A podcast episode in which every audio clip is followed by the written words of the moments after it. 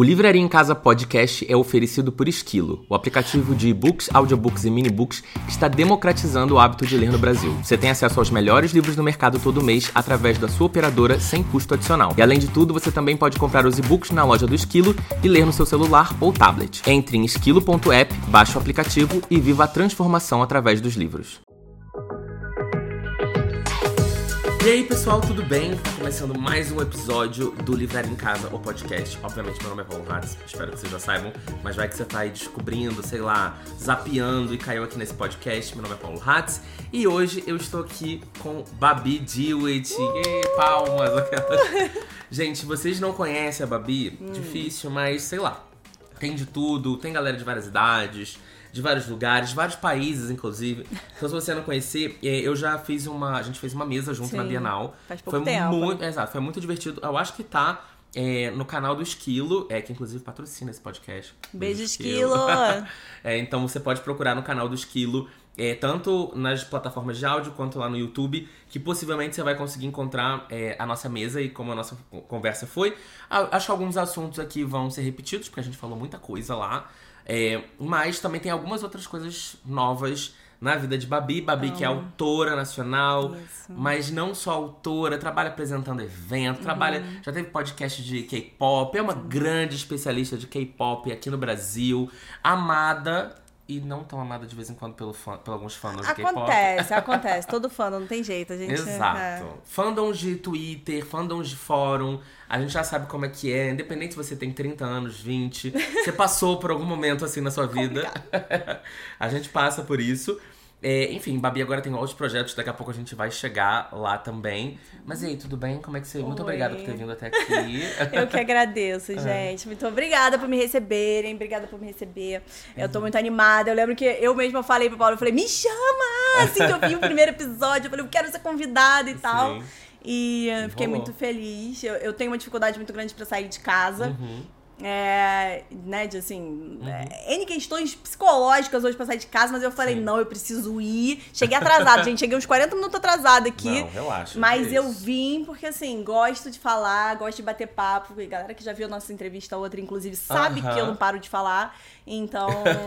não, isso porque a gente já conversou mais de uma hora desde que ela chegou. Exato, a gente tá sentado ali tomando, comendo um bolinho, gente, ó, uma maravilhosa. Estávamos ali conversando a já sobre tudo. tudo. Já não tem nem mais o que conversar aqui. Não, é. Agora a gente repete, mas é, repete sem falar de fofocas muito Exato. pesadas, entendeu? A gente essa fica no meio termo. Essa parte, infelizmente, galera, é. não dá para reproduzir. Por enquanto. Por enquanto, um dia ninguém sabe. É, mas muito obrigada, gente. Tô muito feliz. Exato. Eu gosto sempre de contar essa história. Eu contei no, no, na mesa que a gente fez lá na Bienal e vou repetir muito a versão resumida aqui, mas eu conheço Babi, embora a Babi não se lembre de mim. Não, mas eu, alguém me mandou uma foto, foi a Mike que mandou uma foto? eu conheço a Babi desde que eu era adolescente, tá? Quer dizer, nós éramos, porque você também tem quase a é, idade que eu. Eu era jovem. É, eu tenho 33, Babi tem idade parecida. Acho que um pouco mais velha que eu. Um Talvez, ninguém sabe. Eu tenho 35. É, aí, tá vendo? Um pouquinho só. Um eu já vou fazer 34 em dezembro, então a gente vai ficar bem próximo. Tá tranquilo. É, porque quando éramos adolescentes, né, e jovens adultos, a gente organizava evento de Harry Potter, aquela série que infelizmente hoje em dia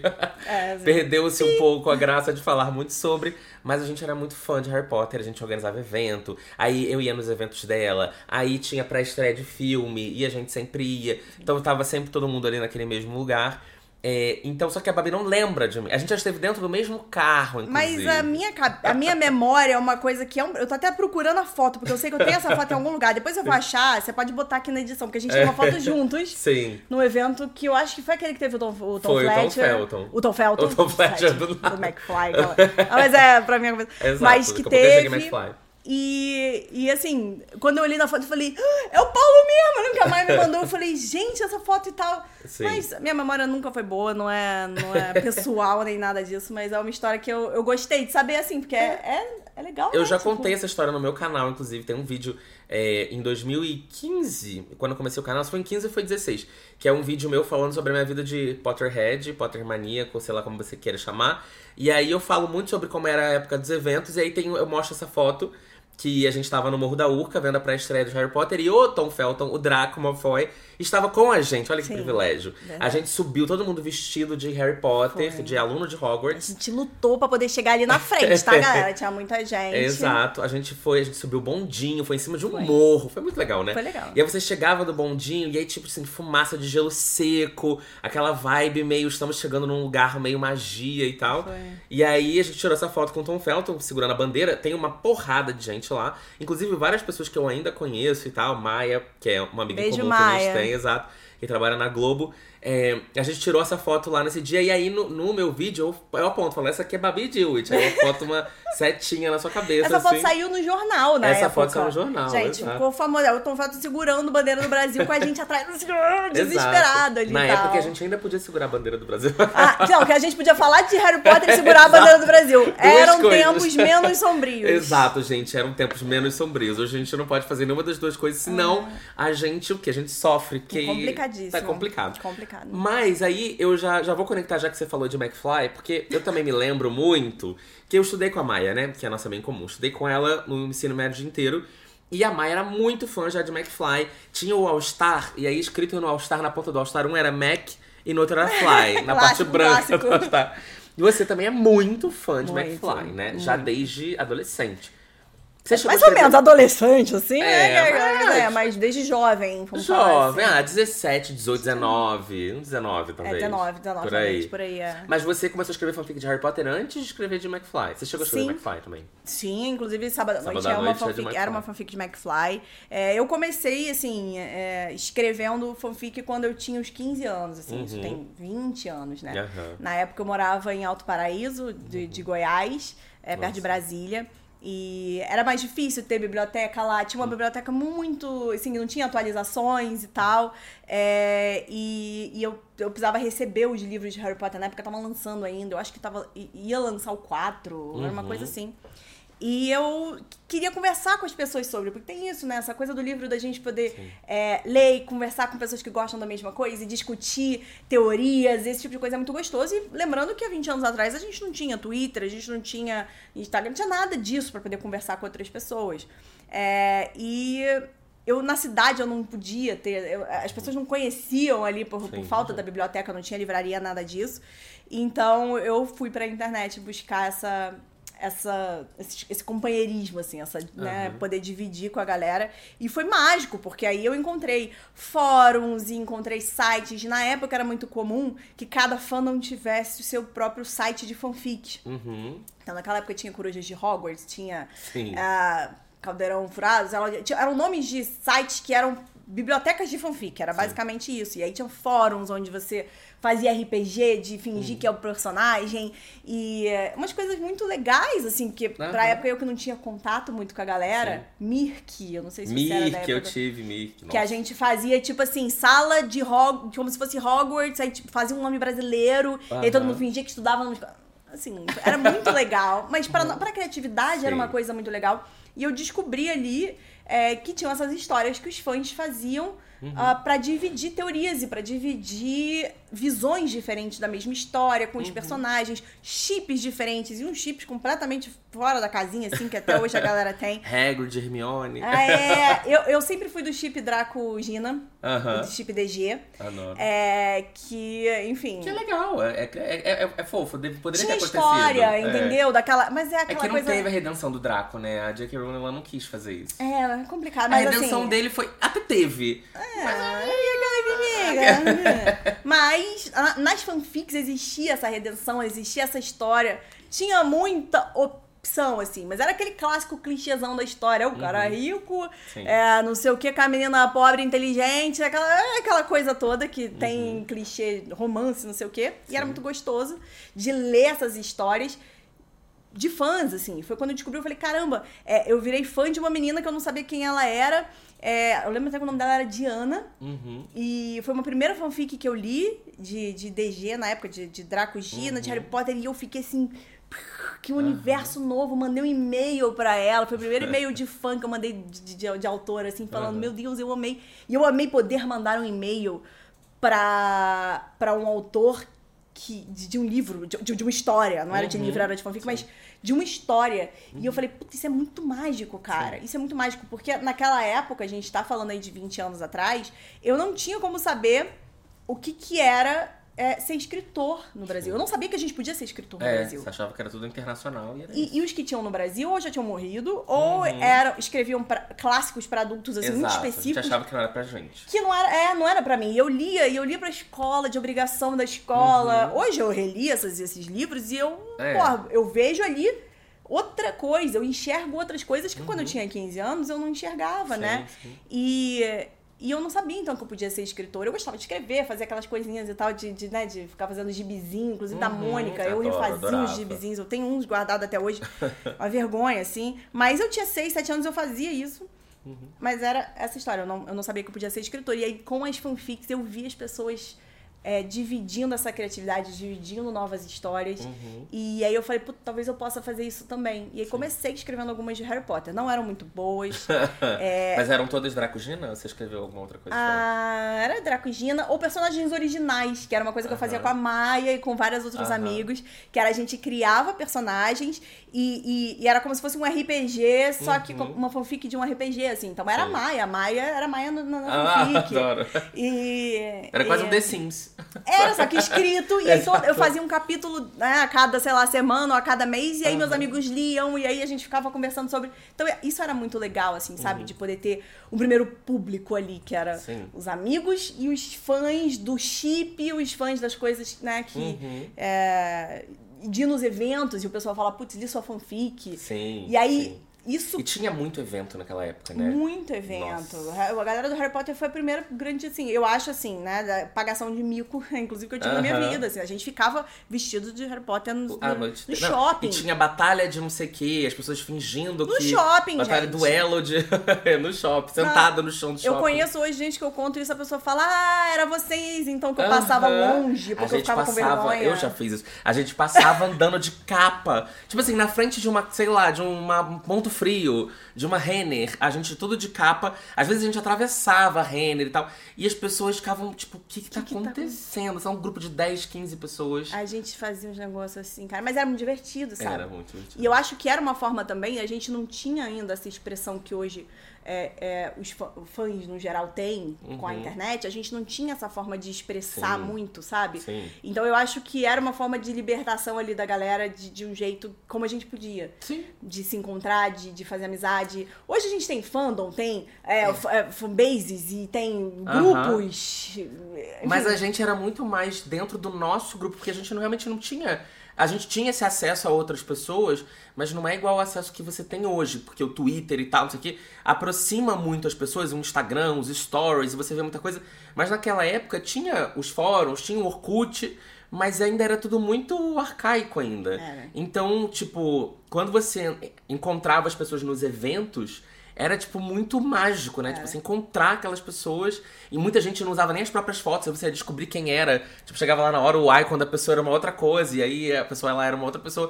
Tem e pessoas era... que até hoje eu não sei o nome original da pessoa. Exato. que eu conheci na época, a pessoa tinha um nickname. Inclusive, eu Aham. escrevia fanfics com nick, que ainda é segredo até hoje. né? Mas é. Exato. E a gente no shopping era engraçado porque é, eu lembro até muito, que também isso pra mim foi muito marcante, porque foi uma época que também você tava junto, que era o lançamento do Cálice de Fogo no cinema. E a gente fez bandeirinha, bottom e não sei o que, pra vender. E aí, tipo, o cinema inteiro com bandeirinha durante a Copa Mundial de Quadribol. Dos times, inclusive era separado, times, tá? Bulgária metade, Irlanda, é, é. metade do cinema tinha sentado com as bandeirinhas da Bulgária e da Irlanda pra uma parada no filme que teve 5 segundos. Exato. A Copa Mundial de Quadribol, o jogo da Copa Mundial dura 5 segundos. Nossa, mas a gente se divertia muito Vitor Cruz acabou, isso. exato. E aí a gente andava pelo shopping com a roseta da Irlanda colada. No... Fazendo a maior festa. E assim, as pessoas saíam de perto e eu não entendi. Hoje, não é que eu entendo, mas assim, é, eu, eu, eu, eu, eu sei que as pessoas hoje me contam isso de, ai, eu vi aquele grupo de pessoas ali vestindo preto, gritando um com o outro e fazendo, e rindo alto e blá blá blá. A galera meio que passava de longe, sem saber o que que Sim. era e tal. Eu falei, era É. eu! Eu tava ali no meio, pô. E a gente chegava, tipo tive- assim, 10 horas antes do filme estrear. Ficava sentada ali no chão. É, parecia que a gente tava indo pra um show querer pegar grade. A gente chegava. Mas era, era um pouco isso. Não tinha lugar marcado no cinema, então a gente queria pegar o melhor lugar e sentar todo mundo junto. Mas no final das contas a gente não tava nem aí pro lugar, a gente tava ali pra ver as pessoas. Para as pessoas, era pra, é pra comunidade, pra, pro fandom mesmo. E é isso, que hoje existem formas de expressões que a gente não tinha, que talvez se a gente tivesse naquela época, eu não sei como é que seria, assim, se seria Sim. diferente, porque, né? É, mas foi a forma que a gente encontrou de, de botar pra fora essa criatividade de fandom. E uma das formas que eu encontrei foi isso, com as fanfics, né? fanfics. E foi muito legal, assim, poder receber o apoio de pessoas que gostavam das mesmas coisas que eu, que era uma coisa que eu não Uhum. Tinha tido antes, essa coisa dessa união de fã. Porque até antes eu era fã de Hanson, de várias outras coisas, que eu não tinha contato com outros fãs. Uhum. E quando eu tinha, era três, quatro, e, e- e existia um fã-clube na casa de alguém. Aham. E aí é, o fã-clube era um quarto de visita com pôster na parede, que você Uhum. tinha uma carteirinha de fã-clube que você recebia. E era muito assim, sabe? É, é, era complicado você encontrar outras pessoas que você fosse que era fã de, de, Uhum. Sim. De coisas, inclusive, que a gente não tinha tanto acesso aqui no Brasil, né? Sim. E, e foi assim, escrevendo Harry Potter, e aí depois de um tempo eu, eu gostando, porque eu sempre fui muito fã. É, e é muito maior do que pro meu próprio TDAH, que é uma coisa que eu sou extremamente fã das coisas que eu gosto, e quando eu Uhum. sou muito fã eu fico viciada, e aí vira uma. é, e eu sempre fui assim. É uma coisa que eu acho que meu pai era assim, e né, eu via os posters do, do Black Sabbath em casa, eu via as coisas Aham. dos Led Zeppelin, dos Beatles, né, do meu pai.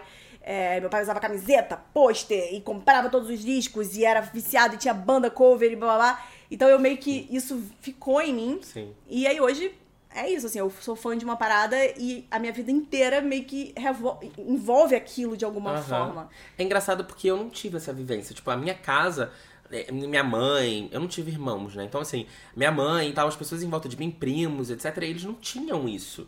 É, nem, nem hobby essas pessoas tinham. Tipo assim, minha família não tem hobby. A minha mãe não tem um hobby do tipo, ah, eu gosto de dançar, eu gosto de cantar, eu gosto de ir na, na praia, eu gosto de ler, eu gosto de ouvir.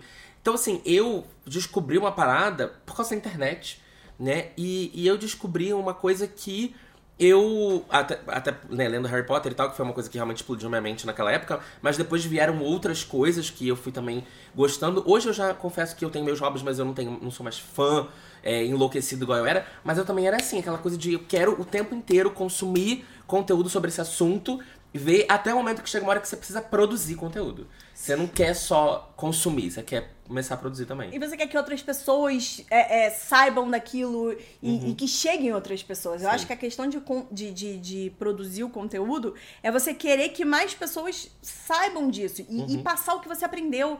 Porque era uma das coisas, quando eu comecei o canal no YouTube, por exemplo, falando sobre, sobre K-pop, em 2000, e- final de 2011, 2012. É, que a gente não tinha muito conteúdo de K-pop em português, era por isso, tipo, eu aprendia coisas, é, eu lia em outras, eu lia em inglês, em fóruns, e eu fazia pesquisas, porque eu sempre fui dessa de entrar de cabeça mesmo, e aí eu aprendi algumas coisas que eu sabia que podia ser útil pra outras pessoas, e que seria legal que outras pessoas soubessem, Uhum. e não tinha isso em lugar nenhum, eu falava, já que não tem, eu vou fazer. Aham. E aí eu fazia, meio. Sempre fiz meia boca as coisas assim, tipo, nunca foi Nunca foi extremamente incrível essas Aham. coisas que eu fiz. Mas sempre foi com esse sentimento de, tipo, vou te ensinar o que eu aprendi, porque. Pra facilitar também essa. Eu acho que é- essa criação de conteúdo de todo mundo que trabalha com livro, com, com fã, com essas coisas, é muito importante pra gente. é, é, é, talvez tentar. que- quebrar assim um- uma, uma dificuldade para a próxima geração não é nem, não é nem quebrar mas assim é encurtar esse Uhum. esse essa dificuldade de, de ir atrás ou de descobrir ou de algumas coisas facilitar o Facilitar, acesso aham. é, de informações de diversas informações para as pessoas para que elas Uhum. possam conhecer se especializar ou gostar ou enfim ou se divertir Uhum. e a partir daí ou elas podem produzir as próprias coisas delas ou, ou, ou é só diversão, sabe? Uhum. Então, assim, é, sempre foi muito baseado nisso, né? Essa minha empolgação de Aham. querer compartilhar. Você passou pela época McFly, que você talvez ainda esteja até hoje, mas você teve um momento de pico. Uhum. Sim, é, estamos até hoje. né? E aí você começou a escrever suas fanfics de McFly. Você escreveu mais de uma ou Sábado à Noite, que foi a, a fanfic principal, foi a sua única fanfic de McFly? Não, eu escrevi algumas outras. É, a Maia, inclusive, me acompanhou nessa também, né? Uhum. Como você falou. A gente criou novamente, né, eu, eu sendo fã, eu quero fazer várias coisas. A gente criou um site chamado McFly Addiction na época. Aham, lembro disso. É, tinha outros sites também, e era aquela coisa, a gente era mais jovem, então ficava aquela competição de sites. De vocês pagavam do próprio bolso pra Paga- hospedar essas coisas? Sim, durante muitos e muitos anos. Inclusive, foi Aham. por isso que a gente não conseguiu manter tudo isso por muito tempo, porque Uhum. cada um foi por um canto. A gente tinha um grupo de 10 pessoas, não sabe, no, no, no, no McFly Addiction. É, e que acabou que cada um teve. A vida mudou de formas diferentes a gente não pôde mais manter aquilo ali junto, né? É, mas a Maia tentou até o último momento. Até esse ano a Maia tava lá ainda atualizando o site do McFly.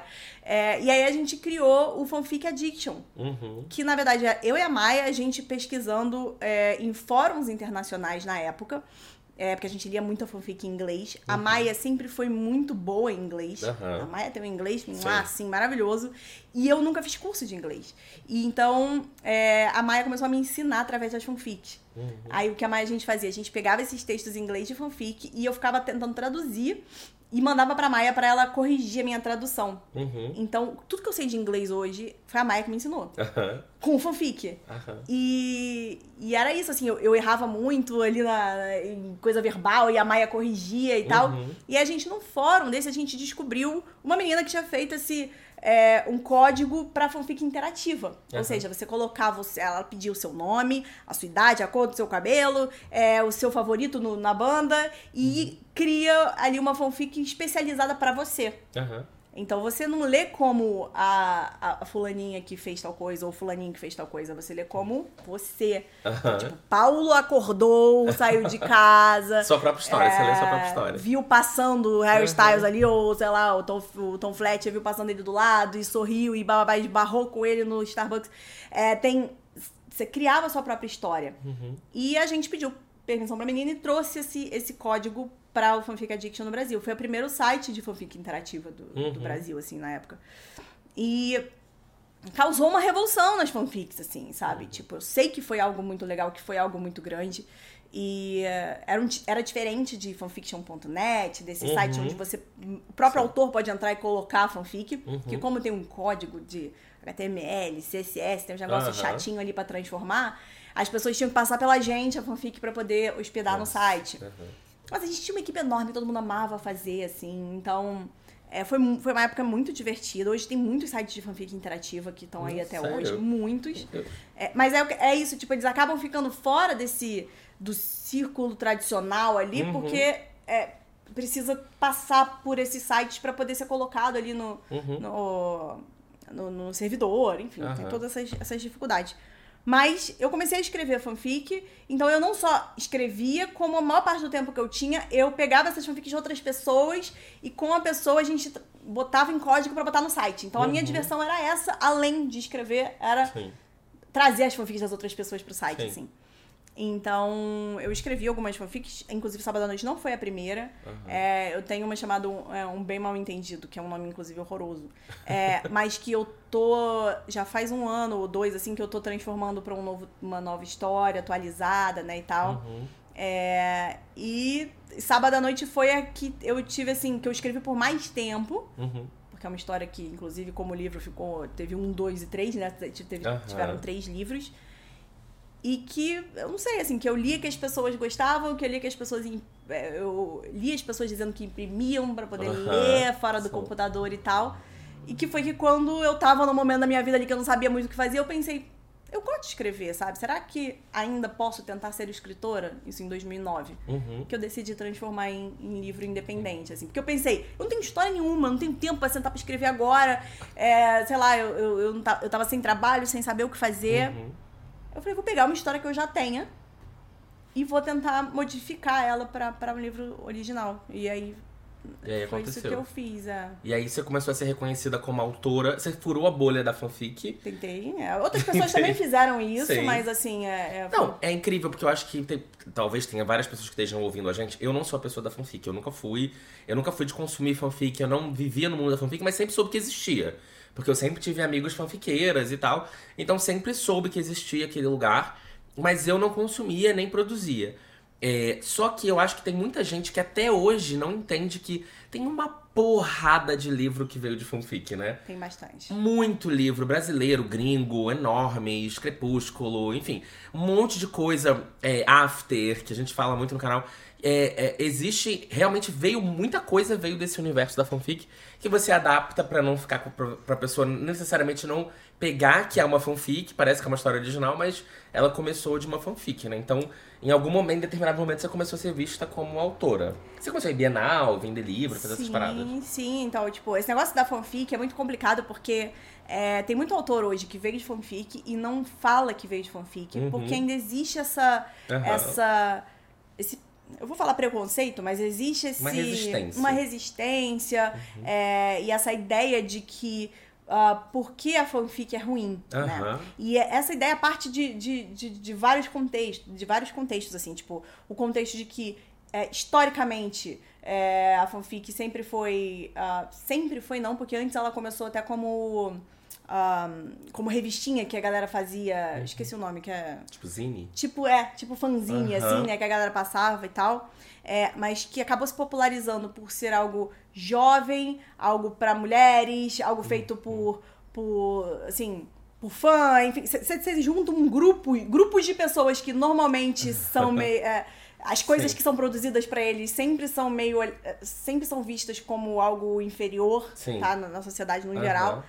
E você junta tudo isso e bota num, num lugar só. Então você tem, tipo, todas as. sabe, os preconceitos de, de, de coisa inferior ali. É, né? De, de, Uhum. de, de- que a sociedade no geral olha pra isso. E aí você ainda mistura o contexto de que a fanfic é feita de graça por pessoas que querem se divertir, que não tem. é, não tem. não passa por profissionais. É, Justamente até por inicialmente, ou na maior parte, ser feitos por jovens. Aham. É, então são textos ali que a pessoa só quer botar pra fora, só quer compartilhar e tal. E que você não tem como exigir uma profissionalização, você não tem como exigir um texto bom e revisado. Aham. E assim, porque é diferente do livro que passa por todo um processo editorial, por vários profissionais. Bom, o livro às vezes tem. É, sei lá, 10 pessoas que passam, lá, 5, 6 pessoas que passam só em revisão do livro. Uhum. E fanfic não é assim. Então, existe esse preconceito que é muito difícil a gente né, comparar um, um, um produto do outro, assim. Uhum. É, mas, então, enfim, infelizmente muitos autores não falam sobre isso por conta disso, porque tem medo de ser colocado nessa caixinha. Sim. Mas a gente tá tentando lutar pra isso, pra furar essa bolha É. e dizer, puta, eu tenho um maior orgulho. Já vamos chegar, inclusive, no seu trabalho com fanfic atual. Exatamente porque muitos autores nacionais hoje vieram das fanfics, mesmo que é, as histórias deles hoje, os originais que eles publicam pelas editoras grandes e tal, não necessariamente tenham nascido como fanfics, mas muita gente veio. A própria Clara Alves, ela escrevia fanfic, Clara Savelli Rai também Tavares. muito, é, Rai Tavares, muito conhecida pelas fanfics também. Então foi uma galera que teve, tipo, e é engraçado, até eu, eu conversei com a Rai, né? Ela foi do episódio anterior, não, anterior foi da Marina, mas eu já não sei mais em que ordem que você vai estar, então. Algum episódio Algum episódio antes, passado, a é, Rai veio isso. aqui, a gente falou também Foi um, um pouco sobre episódio, isso. inclusive. Exato, adoro a Rai. É, e é incrível como você, logo jovem, com um produto que você tá escrevendo, sem muita supervisão, sem muita é, é, direcionamento, você tá fazendo ali da sua cabeça e tal, como você mesmo assim tinha uma exposição absurda. Ela falou, tipo, cara, tem 4 milhões de leitores. É assim, muito louco. Você ter 4 milhões, de, provavelmente você nunca vai ter essa quantidade de leitores com uma publicação tradicional. Infelizmente, mas é Infelizmente. difícil. É porque são números realmente muito. A, é- a internet propiciona esses números muito altos, assim, né? Porque chega em, em quase E todo lugar. gratuitamente. É. quase todo lugar. A gente espera que em breve em- chegue é, ainda mais Tá pessoas. chegando mais, é. Mas... Mas que chega mais fácil, né, nas pessoas do que o livro que, infelizmente, a gente cada vez mais tenta é, tirar essa coisa de deselitizar o livro e tal. Uhum. É, mas ainda tem um monte de barreiras, né, que o livro passa que a fanfic não passa. Sim. É, e a fanfic pega muita gente que diz assim, ah, mas eu não leio.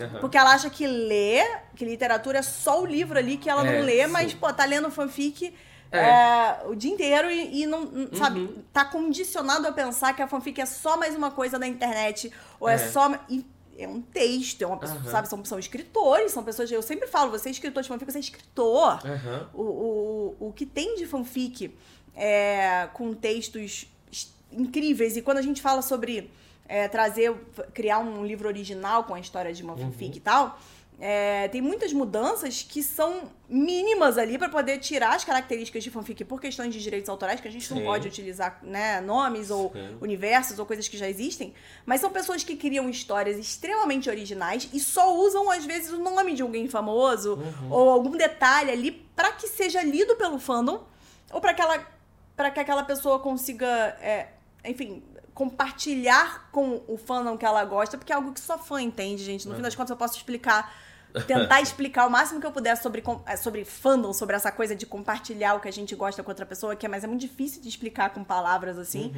É, mas que tudo é, tudo é original, Sim. menos o nome do personagem. Uhum. Então, assim. É, é- Saiu tudo da cabeça da pessoa. Ela só não Sim. criou. O universo, às vezes, é um universo que já existia, mas tudo a partir daquilo é. Com Harry Potter, com histórias que são fantásticas e tal, isso pode até acontecer porque você escreve Você no tem universo, dentro do universo. é. daquilo. Mas se for de daquilo. uma banda. Mas se não. for de uma banda, só os nomes e alguns detalhes que, que são. Uhum, umas O características. resto é toda história original, sabe? Então, é, E é um exercício absurdo, né? é incrível. Pra você desenvolver, achar o seu tom, achar a sua voz, achar o que, que você acha mais fácil de escrever. Pra quem Primeira você tá pessoa, escrevendo. terceira pessoa, exato, pra quem você tá escrevendo. E no final das contas, talvez você não vai ter o feedback de uma de um cara que vai falar, ah, esse texto aqui, mas você vai ter o feedback do público, É né? porque um pouco me importa esse cara do, do jornal que antigamente hoje em dia não é tanto livro umas é coisas. o público, né? Não é o cara que... Mas você aprende a lidar com isso com o tempo, que tipo, alguém falar e não gostei, não gostei desse, desse texto, não gostei desse livro, não gostei dessa história. Aí você vai ver, a pessoa não consome aquele tipo de história. Sim. A pessoa não é, normalmente assim, não é pra ela o público do livro. Uhum. E ela não gostar é muito natural, porque nem todo mundo vai gostar das coisas, nem todo mundo Sim. vai gostar Tem de perfil tudo. pra aquilo, é. Não, e é aquilo, é sua, suas experiências, enfim. alguém falar que um livro é ruim ou que uma história é ruim, significa que pra ela aquilo não foi legal. Não Sim. significa que, na minha visão, não significa que o livro é ruim. Sim. Porque ele pode ser bom pra outra pessoa que tem. É, que vive aquela experiência ou que se conecta de alguma forma com aquela história. Uhum. Então, eu sou muito contra essa coisa de falar que um livro é ruim ou não. Ah, eu também É. sou super contra, gente. Mas, mas a gente não, a gente pode falar que. é, eu- é, não, mas eu sempre é natural falo... a gente não gostar. Não, em todas as minhas resenhas negativas, que são algumas, eu sempre falo isso. Eu falo, gente, eu sou zero público disso. Quando eu li After, eu zoei, não sei o que, blá blá blá. Comentei muito mais até da questão é, de relacionamentos abusivos, Ah, não, coisas tá, é. tóxicas, etc. Mas eu deixei muito Com claro certeza. que é, eu não sou público-alvo. Eu não sou público-alvo de um livro erótico, hot. Eu não sou público-alvo é, de um livro YA, de um livro jovem. Hoje em dia eu já não sou mais. Então, hoje eu levo- leio um livro jovem, eu tenho certa dificuldade de me conectar com aquele universo porque eu não tô mais passando por esse tipo de problema há muitos anos. Então, tem outras pessoas que vão conseguir, você ainda consome, mas eu não. Hoje eu tenho muita dificuldade. E tá É- tudo é bem. é e é pessoal, normal. é Exato. super pessoal. pessoal, Até assim. pouco tempo atrás eu só lia livro jovem. então. E eu não era nem jovem mais. Eu já tinha 30 anos Mas o jovem tá aqui, ó. É, exato. Não, mas é, é realmente, eu, eu acredito nisso, assim, de, de, de que é pessoal. É, mas é isso também, você tem todo o direito de não gostar, de não, não, se, não se entender com aquela história, não se entender com aquele livro. Uhum. É, e, mas a gente, como autor, é uma coisa que a gente vai aprendendo aos poucos. Hoje eu consigo diferenciar é, o é, alguém que fala mal do livro ou fala que não gostou, assim, é, antes eu ficava muito desesperada quando alguém falava alguma coisa, ai, não gostei, eu falava, ai meu Deus, o que eu fiz de errado? Sim. E não é, não é, nem sempre é o que eu fiz de errado. É claro que a gente pode aprender com as Exato. críticas e deve aprender com as críticas, tanto que hoje eu tô reeditando sábado à noite pra uma nova edição. Ano que vem, gente, me aguardem, Uhum. É, 2023, assim. A minha expectativa é de, de, de relançar os três livros, de fazer coisas muito legais Uhum. ano que vem com sábado à noite. Finalmente, assim, eu quero trabalhar do, meu- do livro do meu jeito. Aham. É, e, mas porque eu ouvi muitas coisas durante esses anos que eu quero melhorar. Uhum. E eu sei que os meus novos livros, minhas novas histórias, é, os textos podem não ser melhores no sentido de tipo, ai, nossa, porque ficou muito melhor em questão de, de narrativa, não sei o quê, porque isso também é outra coisa, é pessoal, e eu vou aprendendo, ah, eu vou descobrindo narrativas, formas de, de narrar as minhas histórias. Ah, enfim, com o tempo, né? É uma coisa que de amadurecimento meu. Mas a gente consegue ouvir uma crítica de alguém que fala, poxa, olha, isso aqui não foi legal, isso aqui me magoou, isso aqui pode magoar as pessoas. E, e, e, não encarar isso como crítica pessoal. Porque eu sei saber que não é sobre mim, é sobre uhum. a história que está sendo escrita. E aí são diversas outras questões que envolvem isso, porque a gente, como artista, né? Aquele meme não precisa ser elogiado, o artista uhum. é meio é, a, gente, a gente precisa que as pessoas gostem da gente, uhum. e você quer agradar todo mundo, e você quer. E, então é muito difícil quando alguém fala mal da sua arte, é muito Sim. pessoal, porque a arte é uma coisa que a gente constrói por muito tempo, e vem profundo, e vem de mim, e vem dos meus filhos. É, mas o que a gente produz é um produto. Uhum. E, e é, eu acho que falta muito da gente como artista. Eu vou falar artista no Brasil no geral, mas tipo. É, porque é, é o é o meu mercado, é o único que eu saberia falar sobre, mas que a gente falta muito enxergar o que a gente produz como produto. Uhum. Porque a partir do momento que a gente enxerga ele como produto, a gente consegue separar um pouco a nossa emoção Sim. ou a nossa endeusamento daquela história. A gente consegue uhum. parar de botar essa história no pedestal Sim. Enxergá-la como uma algo que pode ou não atingir as pessoas.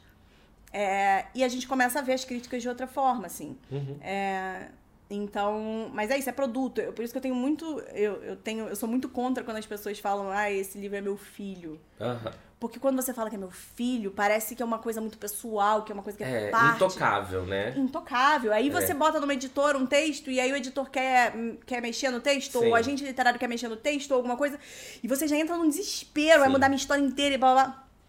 Quando na verdade é um produto que vai ser adaptado uhum. para um mercado. Sim qualquer produto, quando você vai botar um preço nele, você precisa. E quando enfim. você coloca uma marca junto com a sua, né? Você vai ter uma editora. É, a marca ela também tá preocupada com o produto, porque o produto ele não é só seu, ele, é, ele é nosso, né? Sim, exatamente. Então, assim, do mesmo jeito que você quer tocar o máximo possível de pessoas, a marca também quer. Pois uhum. estamos ainda num sistema onde as coisas funcionam dessa forma. A gente, infelizmente, não vive de brisa, não vive de luz, de poesia. A gente ainda vive do, de mercado, de capitalismo, etc. Então, é, a marca também é parte. Ela vai, ela vai dividir com você o risco. Inclusive, Sim. o risco dela vai ser até maior. Porque é. ela efetivamente vai tirar dinheiro do bolso para botar o livro pra, pra, pra vender. E muito dinheiro. E se o livro não vende, é, não é o autor que vai ficar com esse prejuízo, vai ser o prejuízo da editora, né? Numa editora, numa editora tradicional.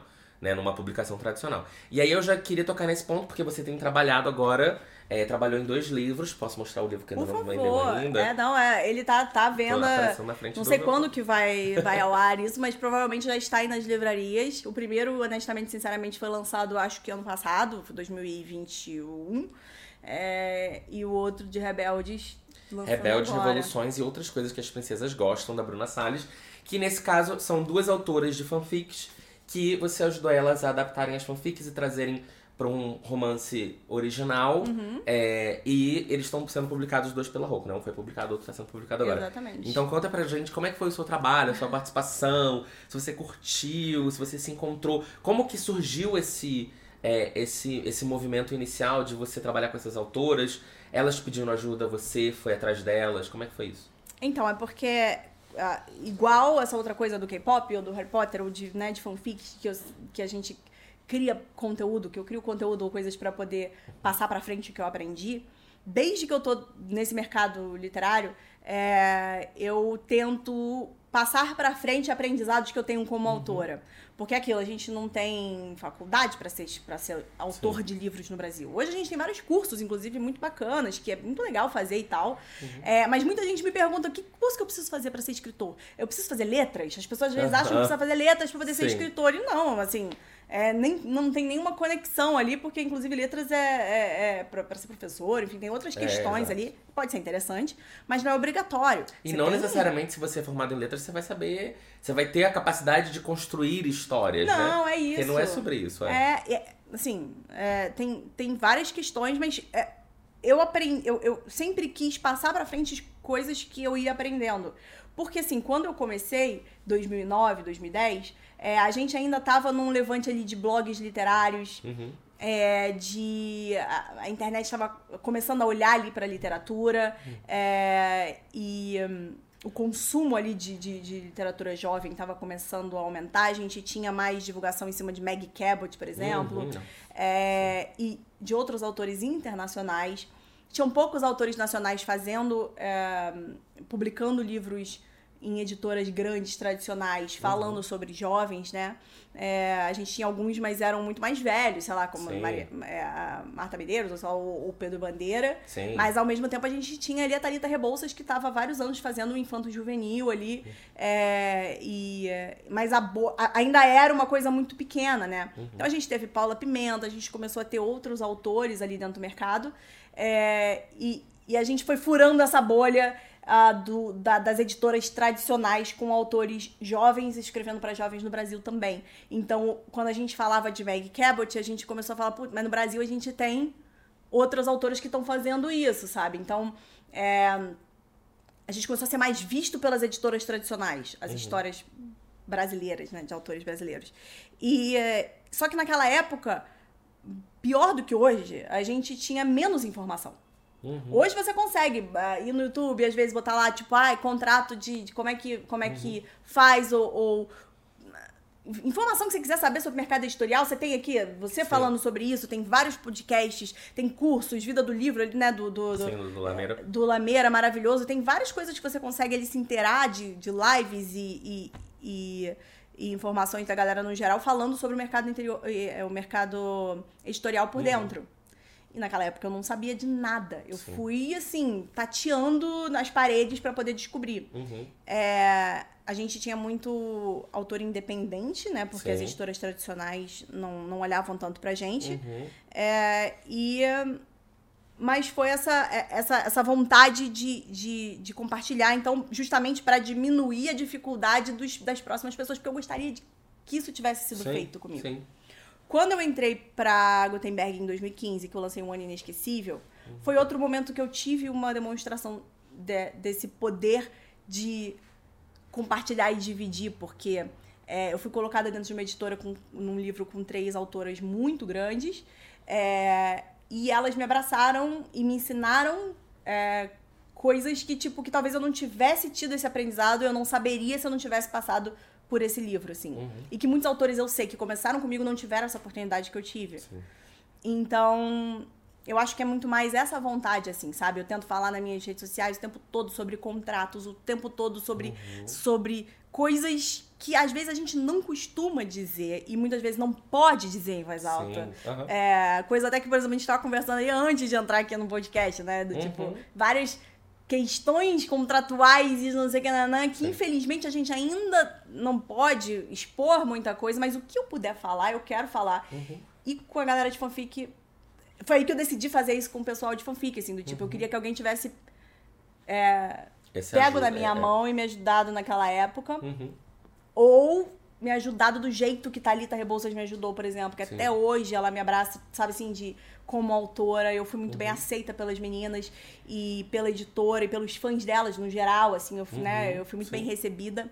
Então, hoje que eu tenho essa exposição, eu quero poder fazer isso pelas outras pessoas também. Uhum. Com a expectativa de que talvez essas pessoas possam fazer pelas outras também quando elas puderem. Então, tipo, que isso possa se tornar uma coisa natural de da Uhum. gente criar uma comunidade muito maior de leitura ou de autores brasileiros que escrevem para jovens e que têm orgulho de escrever para jovem e que do que o que a gente tinha algum tempo atrás. Então foi muito mais nessa pegada de tipo, eu tenho abertura com editoras.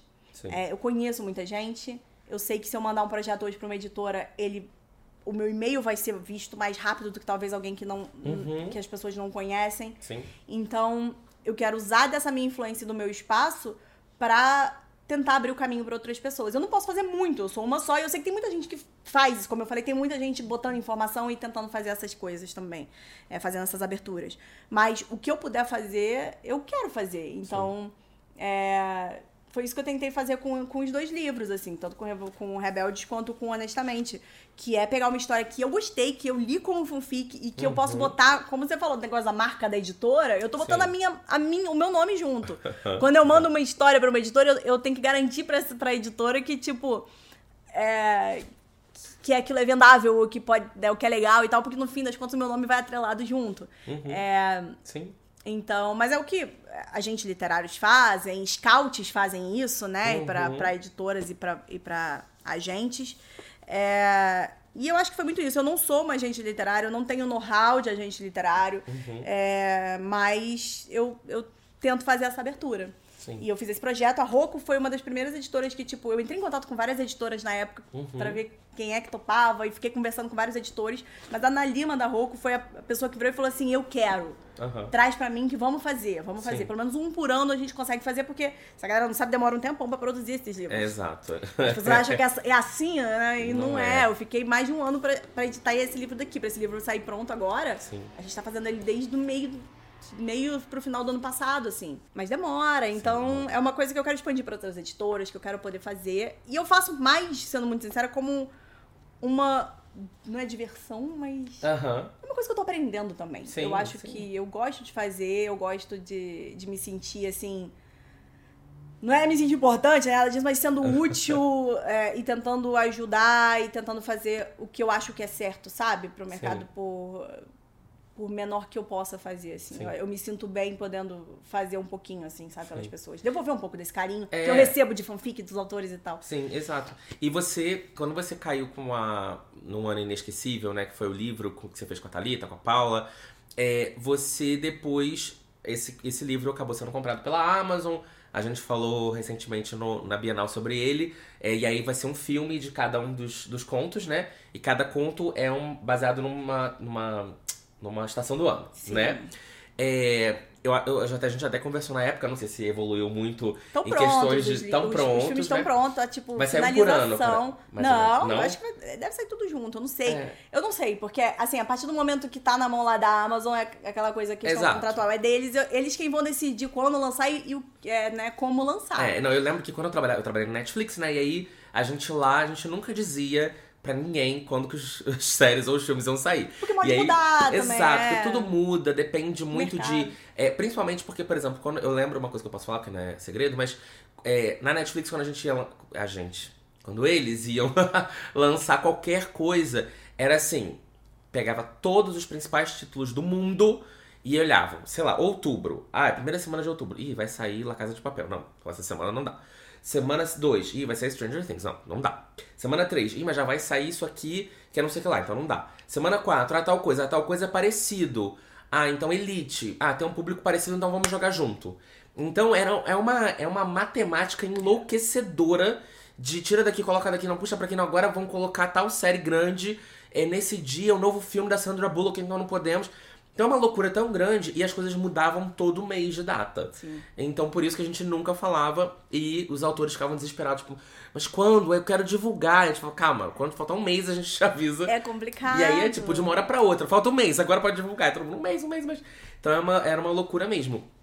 Mas aí eu ia te perguntar, é, essa experiência que você teve é, trabalhando de alguma forma próxima, é, embora você tenha dito que próxima, mas não tão próximo assim é, na produção, mas isso não te despertou uma vontade de, putz, eu queria talvez estar mais próximo. Porque, por exemplo, a Raya. A Raya ela evoluiu muito e ela hoje escreve, ela tá em sala de roteiro, ela escreve roteiro, ela é, se preparou muito pra isso, tá fazendo muito curso e não sei o quê. E é uma parada que ela falou, cara, eu quero muito me dedicar a esse mercado.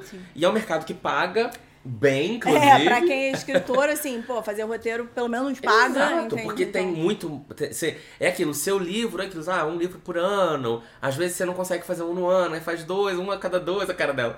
Mas série, é toda hora tem alguma coisa, alguma coisa, alguma coisa que te chamam. E quando você entra nesse mercado, aí é toda hora. Uma daqui, surge outra dali, surge outra dali. Porque tem pouca gente no mercado. Por incrível que pareça, tem pouca gente pra demanda que tem de produção nacional hoje. Porque antigamente era só Globo produzindo no Brasil, basicamente. É porque hoje as pessoas tem... estão. é, no- é, quando a gente fala de produzir roteiro, assim, o pessoal pensa logo em filme, mas existem novelas, Existe tudo. séries, É. tem muita coisa. Até propaganda precisa de um roteiro Exato. propa- propaganda. Tem alguém que faz o roteiro. Então, Aham. é bastante. Assim, não é fácil entrar nesse mercado. é. Inclusive, como todo mercado artístico é, é difícil de entrar, mas Aham. tem bastante abertura. Hoje tá tendo abertura, É, né? você já conhece uma galera da produtora agora que você trabalhou no pro- projeto. É, então, eu não sei, assim, eu, Você eu, eu, eu, eu fiz faculdade de cinema. Aham. E eu reprovei no curso de roteiro na faculdade de cinema, na aula de roteiro. Eu, eu reprovei a primeira vez que eu fiz, o primeiro semestre que eu fiz. Porque eu escrevia textos que, assim, o professor tentava ensinar. É, é, é muito diferente escrever um roteiro de um Sim. texto, tá? De, de um texto literário. É, existe toda uma formatação, um jeito de contar ali a história. E eu contava de um jeito que o professor falava, mas isso aqui é texto para livro, não é texto uhum. para roteiro. E eu não conseguia entender. E assim, hoje, hoje eu sei que o meu TDAH interferiu muito nisso. Uhum. Mas na época eu só não conseguia compreender por que, que tinha que ter uns detalhes ali. Eu não conseguia lembrar Sim. que tinham detalhes e tal. Até hoje, quando eu tento estudar um roteiro, eu fico pensando, tipo, que que tinha, como é que é que botava isso aqui mesmo? O que, que eu tenho que fazer? Então, uhum. é, é uma coisa que eu é um pouco mais difícil para mim Sim. por ter muitas regras. Para você escrever um roteiro existem muitos detalhes e muitas regras Sim. ali. Mas que eu quero aprender aos poucos, sabe? Tipo, eu quero poder fazer aos poucos. Hoje, por exemplo, você tem autores como a Dalita Rebouças, que é, ela faz o próprio roteiro uhum. do próprio filme. Então, tipo, é, hoje ela tem essa liberdade. Não sei se ela faz de todos, mas ela tem a liberdade de, de, de poder, quando for assinar um filme, um livro dela, ela vender a propriedade do livro dela, ao mesmo tempo ela assina como roteirista. roteirista. Então ela tem esse controle ali e tal, que é muito bacana é, mas que é muito difícil ainda de ter no Brasil, né? A gente é, é um mercado que é novo, uhum. essa coisa do audiovisual é, inspirado em livro nacional, inclusive Sim. juvenil. É novo, é um boom recente, é, as editoras estão aprendendo a lidar com isso, os agentes uhum. literários estão aprendendo a lidar com isso, e os autores são os últimos ali na, na As na produtoras, esca, os canais, ninguém sabe. É. Tá todo mundo aprendendo uhum. a lidar com isso. É, a gente teve dois últimos anos, ou alguns últimos anos, extremamente difíceis para a cultura. É, a desvalorização de, de leis né, de incentivo para uhum. a produção de filmes. Muito filme parado, muito livro que foi comprado como filme, uhum. é, como audiovisual parado, sem uma, a falta de investimento. Aí vem uma pandemia ainda para cagar tudo pior ainda. Porque mesmo se tivesse dinheiro, não tinha como não fazer. Não tinha como produzir. A gente produziu um ano inesquecível inteiro, assim, na base do, da máscara, álcool, a gente fazia teste todo dia antes saco, da gravação.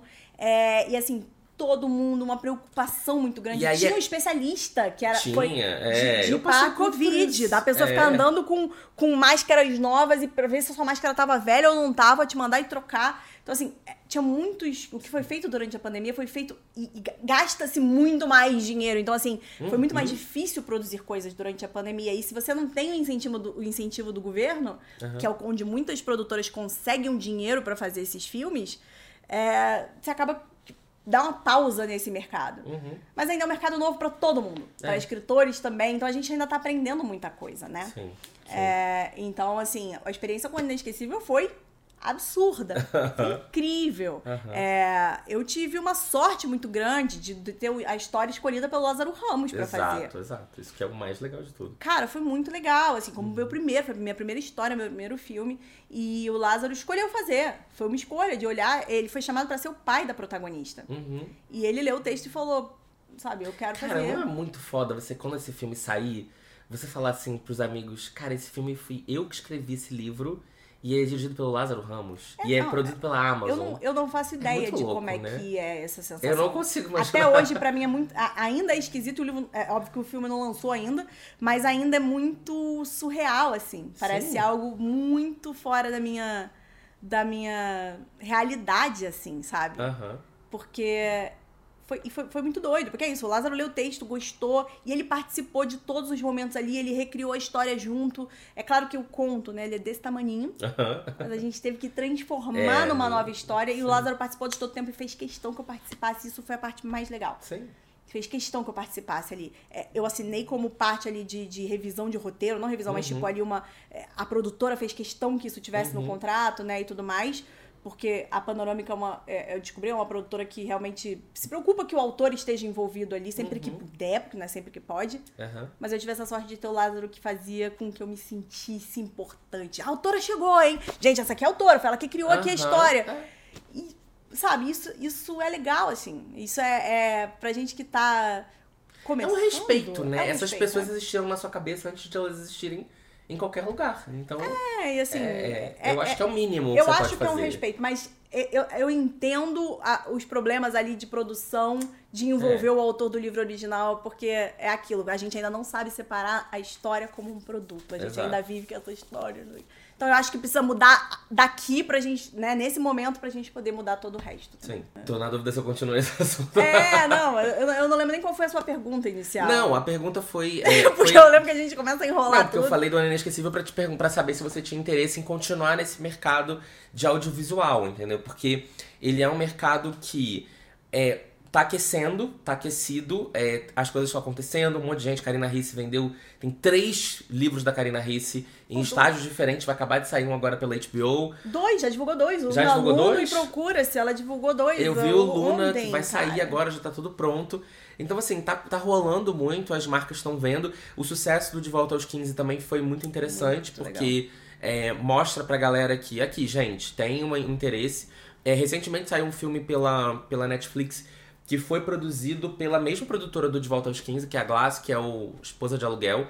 É, e, ele se tornou, é, e ele se tornou o filme mais assistido de língua não inglesa no mundo na Netflix. Ah, isso é muito legal. É, é muito legal mostrar que, tipo, o Brasil tá conseguindo ocupar esses espaços. Por exemplo, quando a Larissa Manoela fez o filme dela, o Modo Avião, ele ficou também em primeiro, ele ficou no top 10 de, sei lá, todo, praticamente todos os países da Europa. Então é legal como esses streamings eles chegaram no Brasil, por mais que pareça que é tipo assim, os americanos vieram nos dominar, mas ao mesmo tempo é, veio um incentivo de produção que não estava acontecendo, porque a gente sabe que o, a produção cultural, o incentivo do governo para a produção cultural caiu muito nos últimos quatro anos, né? Não preciso dizer porquê. E esses streamings eles chegaram no momento certo para tentar salvar esse mercado que podia ter realmente caído no esquecimento. É, e aí você vê que eles conseguiram com esse dinheiro gringo, e num momento inclusive de desvalorização muito grande do real, onde um dólar vai, vale cinco reais, é, eles conseguiram botar um dinheiro no Brasil, produzir essa, é, é fazer muita coisa, e essas coisas chegarem para mostrar o Brasil pro, pro resto do, do mundo, né? É, e, e, parece que valorizar mais do que a gente estava fazendo. Sim. Porque é, é isso, é um mercado novo, a gente ainda tem muito a aprender com ele. Uhum. É, todo mundo que está nesse Sim. mercado. É, e... O audiovisual no Brasil, ele é Sim. novo no geral. Se é. você parar pra pensar, é, é, uma coisa que eu discuti isso quando eu entrei na Netflix. É, a gente produz novela há muitos anos, uhum. mas filmes e séries é uma parada que a gente começou a produzir basicamente há 30 anos atrás, entendeu? Então, assim, a gente ainda é um mercado muito novo, perto de mercados europeus que, que fazem isso é, e que bombam e que estão em todos os prêmios, etc. A gente ainda tá construindo o nosso portfólio como país, entendeu? É, a gente tinha muitos filmes ali nos anos 80, Sim. né? Os filmes mais antigos e tal. Mas é isso, tipo, o, a, a gente. A gente tá, é, a cultura é uma coisa que modifica muito né, com o tempo. E, e eu lembro quando eu entrei pra faculdade de cinema, é, eu tinha 17 anos, 17, 18 anos por aí. Uhum. E eu, eu, tive muitos problemas dentro da faculdade, eu era muito nova, né? Uhum. E tinha muitas pessoas muito mais velhas fazendo essa faculdade de cinema. É, e eu lembro que no primeiro dia de aula a gente tinha que falar sobre o nosso filme favorito brasileiro. Um filme uhum. estrangeiro, mas um filme brasileiro. E é, as pessoas falavam aqueles filmes mais antigos, né? Tipo, Deus e o Diabo na Terra do Sol, uhum. o Bandido da Luz Vermelha, e falava sobre, enfim, alguns filmes mais cults ou porra no chanchada ou, né, de umas épocas mais específicas, assim, do cinema brasileiro. É... E aí, quando chegou na minha vez, eu era mais nova da turma, e eu falei, cara, meu filme brasileiro favorito, sem sacanagem, é Carlota Joaquina. E Carlota Joaquina, gente, era um filme que, tipo, extremamente problemático, assim, hoje eu sei disso, mas assim, é, é um filme que a gente chama que é da retomada do cinema dos anos 90 ali. É. Uhum. Então, é, é, foi uma retomada do cinema brasileiro. É, e, mas eu, como uma pessoa de 17, 18 anos, eu, eu para mim, eu, eu entendia a importância ali do cinema mais antigo brasileiro ali, né? Que para mim era muito antigo, mas pra pessoa que tinha 40 ali, ela uhum. assistiu quando ela era jovem, então para ela ainda significava alguma coisa. para mim, é, era só um clássico ali, que pô, duas horas assistindo uma mesma cena, um negócio ali arrastado, que para mim nunca, nunca foi é, divertido. Eu era, uhum. lembrando que eu tinha 17, 18 anos.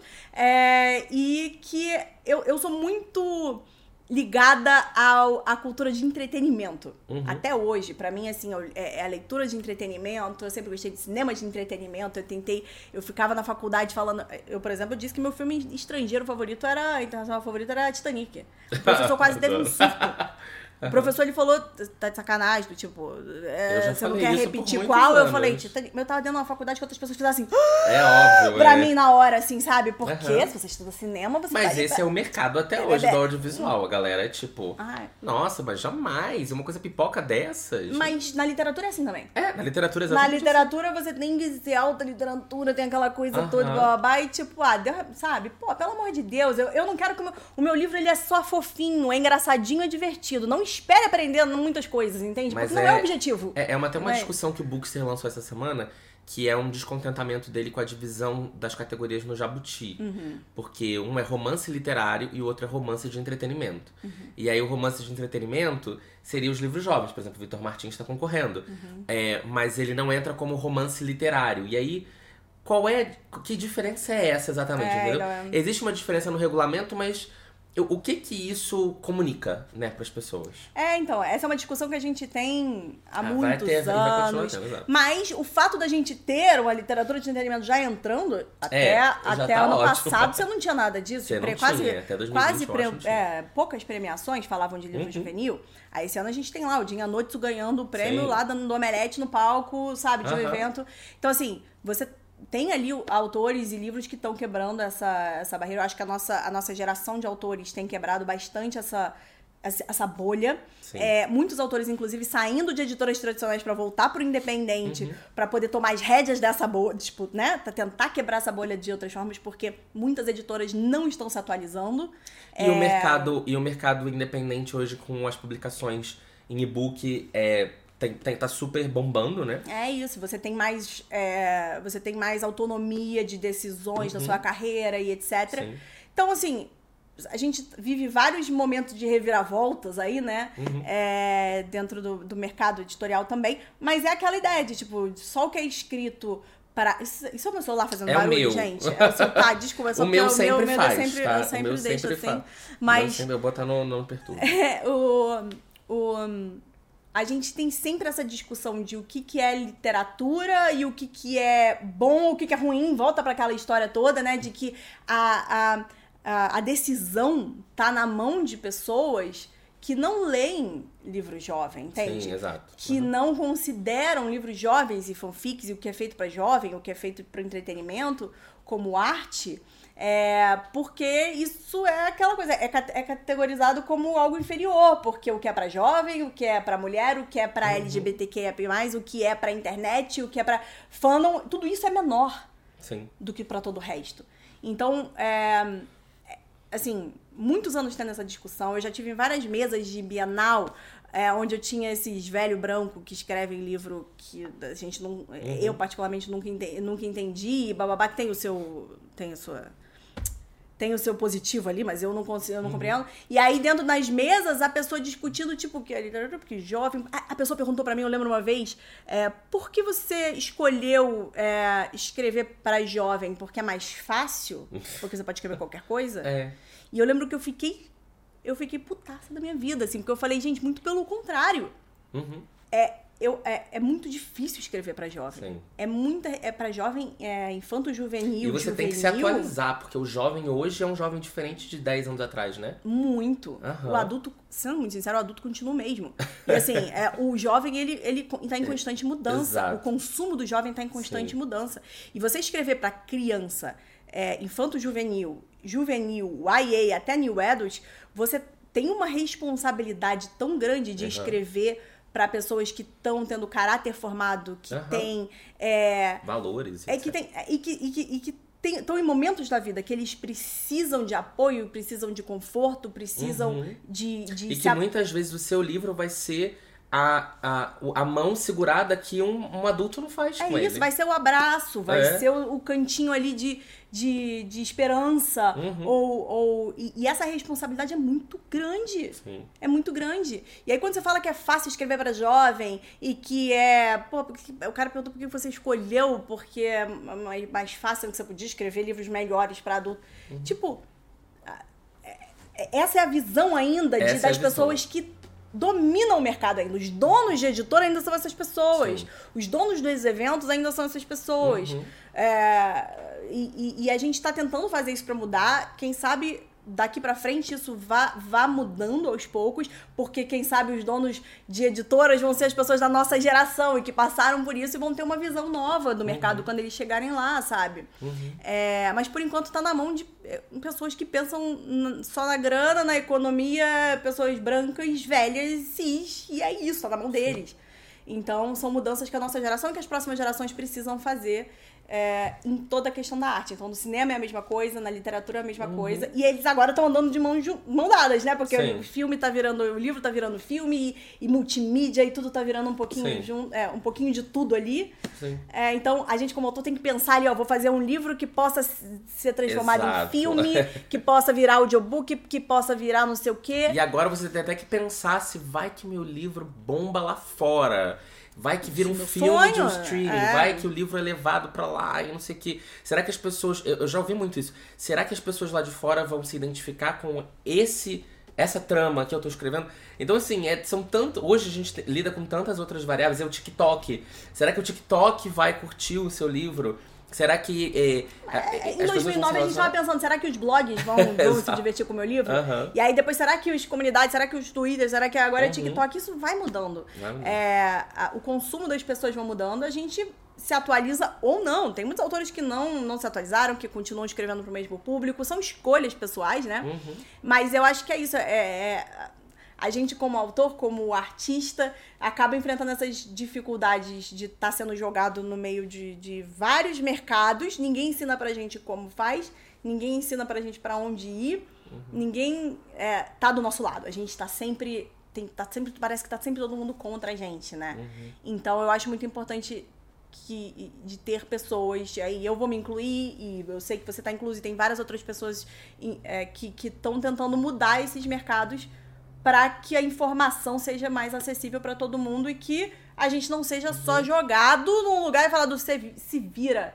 uhum. né? Que a gente tenha para onde ir, a gente saiba o que, o que fazer. É, que acaba né? esse estigma de que ai, livro é chato, as pessoas que falam de livro são chatas, as pessoas que escrevem são chatas, as pessoas que leem são chatas, porque ainda existe isso, né? De que livro, quem lê é moralmente superior, é uma pessoa Ai, que... Ai, aquelas discussões do negócio do livro. É, Ai, porque não sei o quê. Ah, pelo amor de Deus, sabe? Tipo, é. é, é... Enfim. Mas é, é aquilo, é uma tentativa de elitizar o livro, porque a gente sabe que o livro é caro, a gente Exato. sabe da falta de acesso. E porque, historicamente, o livro era só consumido pelo velho branco. Mas isso já mudou há muito tempo. Isso vai continuar mudando. Como uhum. eu falei, tipo, esses velhos brancos estão saindo Mas pra do galera lugar. que não lê, que não tá inserido no nosso mundo, é como se tudo ainda fosse o velho branco. Mas é por. É, é, exatamente. E é esse afastamento que a gente tem que evitar. Uhum. Esse afastamento de dizer do tipo. É, é, hoje a gente tem eventos mais periféricos, eventos que, que são mais baratos, eventos de graça, ou coisas que tentam fazer com que as pessoas interajam mais uhum. com o universo literário, para que ele seja mais é, acessível. É, e para que todo mundo possa saber que possa ser escritor. Porque se há 10 anos atrás, há 10 anos, há 20 anos atrás, Uhum. Eu não sabia que eu era escritora e eu venho de, de uma família de, de, classe média, eu tive acesso à internet, eu tive né, um, é, privilégios ali que eu sei que muitas outras pessoas não têm até hoje. É, e, e e já há 20 anos atrás era, era impossível pensar em ser autor no Brasil. Há 10 anos uhum. atrás não era impossível, mas era muito difícil. E aí hoje, sabe, eu, com 35 anos, eu tô vendo o mercado uhum. olhar para o autor e falar: ah, olha, você tem importância e tal. Demorou esse tempo inteiro para chegar até aqui. Uhum é, de, de, de, de, da gente, de, desse acesso, dessa acessibilidade, fazer com que o livro seja menos tido como algo elitizado, sabe? É uma uhum. coisa que a gente tem, vai ter que ter paciência, porque acontece aos poucos, nada acontece de repente, mas que eu acho que tá caminhando, por mais bagunçado que esteja, tá caminhando ali. A gente hoje uhum. tem autores que é, estão vindo de várias partes do Brasil, ainda é muito pouco, precisa de mais, a gente né, precisa dessas aberturas, uhum. mas tem autores de todos os cantos que estão se sobressaindo nas suas áreas, sabe? Tem uh, eventos em vários lugares do Brasil que estão sobressaindo. Uhum. É, quem sabe melhore daqui para frente, né, de alguma forma, porque a gente precisa de movimentações políticas e sociais para que isso tudo aconteça. Não está na mão do autor, infelizmente, uhum. não está na mão de uma pessoa, de duas. É uma questão sociedade, né? Sim. É, de acesso à cultura. Mas que é isso, a gente tá lutando aqui o que a gente pode, né? O pouquinho ali e tal, mas acho que o pouquinho ali importa muito no, no todo, sabe? Uhum, sim. Tipo, Não, é, enfim, eu preciso, a gente precisa encerrar, porque eu já tava falando há adianta, 200 calma, horas. é. Já tô aqui com o meu contador, já passou há tempos. Mas assim, tinha muita coisa ainda pra aqui. falar. A gente nem falou direito de K-pop. Eu ainda ia falar agora que é, é, a mesma coisa também, há cinco anos atrás, eu jamais imaginava que eu ia viver falando de livros na internet. Eu nunca achei que isso fosse Eu vi o seu conta. vídeo falando sobre isso, esse dia eu fiquei, eu mostrei pro Gabriel, eu falei, olha, cara, isso, isso é demais, assim. Aham, Isso exato. é demais. Porque eu nunca imaginei que isso fosse pagar minhas contas, entendeu? Jamais. Eu pensava assim, não, isso aí é um dinheiro extra. É pra você juntar e fazer uma coisinha. Mas, tipo, e eu acho que esse é um movimento. É, isso que eu consigo fazer hoje, eu tento mostrar para as pessoas, gente, é possível, tá? Tirem da cabeça de que livros não pagam contas, pagam sim. É porque difícil, senão as pessoas. É, mas a gente precisa quebrar essa bolha e precisa conversar senão- pela é, gente. Porque senão as pessoas acham que é impossível, então eu não vou nem tentar, então eu não vou nem É. fazer, então eu não vou nem me esforçar. E é possível sim. E quanto mais gente tentar, mais fácil pra todo mundo. É, é um movimento que eu tento fazer ali dentro das fanfics com esses autores, Sim. tá? Inclusive, comprem Rebeldes, comprem honestamente. É, sinceramente, comprem os meus próprios livros, eles são fofinhos. Não esperem, assim, um aprendizado, ai, meu Deus do céu, não sei o quê. É fofinho, divertido, você quer se divertir ali no momento e tal. ué. É, é sem, é sem, sem grandes expectativas, é, mas é o objetivo. E, é, mas é isso, de tentar ali mostrar que, tipo, é, esses autores importam, que a internet importa, que você escrever ali pra internet, Uhum. você é parte de um, de, um, de um sistema, de uma comunidade que importa, sabe? Sim. E, e que, assim, pode não ser fácil, é, pode realmente ser- é, é mais fácil pra quem tem os privilégios que a gente tem, é, mas que essa bolha, ela, ela precisa ser quebrada por quem tá com essa exposição. Sim. E a gente que tá em exposição, a gente precisa continuar quebrando essa bolha de não ter vergonha de falar que tá na internet, de não ter vergonha de falar Aham. que veio da internet. É, se for seguro dentro de casa, é óbvio, porque a gente sabe que existem Sim, né, sim, muitas questões aí. Mas é isso, se, se puder e se for seguro, bate no peito e fala, eu sou escritor de fanfic sim, eu produzo pra internet sim, porque é, se a gente não der valor pras coisas que a gente faz, se a gente não enxergar as coisas que a gente faz como, é, como algo bom importante pra sociedade, etc., o resto das pessoas também não vai. Exato. É, sendo muito sincero, não vai. E vamos usar a internet pra fazer coisas boas, porque tem tanta gente usando pra fazer tanta merda, né? Ah, é muito complicado isso. Aí vai ser um outro bate-papo só sobre isso. Exato, um bate-papo assim, só meu sobre a Deus. internet. É. Sobre o lado ruim da internet. Vamos ficar no lado Enfim. bom, vamos ficar desse lado da internet. O bom. Isso, vamos O bom. expectativas de melhoras e de um mercado literário assim que É. Vamos, que vamos torcer pra daqui uns 20 anos a- a- os as cabeças pensantes sejam outras. outras. É, e vão ser. Porque vão ser, é por uma questão natural, ser. biológica. É, e vão ser. É. Mas a gente espera poder estar compartilhando com as pessoas informação que sejam úteis, que sejam informações que sejam úteis para que vocês possam fazer um futuro melhor para nossa literatura, para o audiovisual e que, sabe, é, enfim, que, que, que possa ah, dar respeito e a importância de quem faz cultura. É, e você que é escritor, vamos, vamos pensar aí na, na separação do seu livro, do seu produto, né? Do seu, do seu, do seu filho, do seu livro, seu, seu livro é seu produto, né? Vamos todo mundo procurar a Babi, que ela vai te ajudar a fazer a sua publicação. É, é as minhas redes Cara, sociais, aquelas assim, ai, vai no meu Twitter, entendeu? no meu Instagram, porque eu sempre tento falar sobre isso. É aquilo, eu tenho um espaço limitado no fim das contas, porque Uhum. é, eu consigo falar até o máximo que eu posso ali, mas tem muita gente fazendo, isso é muito bacana. Sim. Mas quem quiser, eu tô falando ali nas minhas redes, sempre que eu descubro uma coisa nova de contrato, eu boto lá, eu falo, gente, olha, isso aqui não é legal, olha, fica de olho nisso, fica de olho naquilo. Uhum. É, enfim, assim, dando dicas pra facilitar pros próximos autores pra que a gente não, não precise passar pelo que a gente passou na internet durante esses 20 anos aí, sei lá, Uhum. Sim, 30 anos. Então. Sim. Bom, obrigado por você ter vindo até aqui, Ah, eu inclusive saiu da sua casa, já que você falou que foi difícil. Ah, eu quase vim de pijama, foi quase, assim, eu vou... eu vou vocês veem que eu tô Da sentada próxima assim, vez eu vou tô... na sua casa, então. Eu levo tudo lá, as câmeras, luzes, Rodolfo. Olha isso. e Olha a gente isso. faz direto de lá, tá? Pode não, pode, eu, eu venho aqui na próxima, mas aí na próxima a gente pode combinar, tipo, pijama party, assim. Exato, Os dois vêm de pijama, porque aí eu não preciso... Eu já vim de calça de moletom, então tá quase Ah, a gente pijama. tá, tá quase ali no Só mesmo, preciso tirar é. o tênis e colocar um outro tipo de camiseta. Vamos programar pra uma próxima. Camiseta, então, exato. Mas muito obrigado Obrigada. por ter vindo. Eu que agradeço, gente. Seus arrobas são todos Babi Do It? Todos Baby Dewitt, meu nome tem esse W que dificulta um pouco É, ali. não é do it, é do it. Dewitt, mas tudo faz. Vira Devete, vira The Wet, não sei o quê. Botou Babi K-pop no, no Google, sou eu.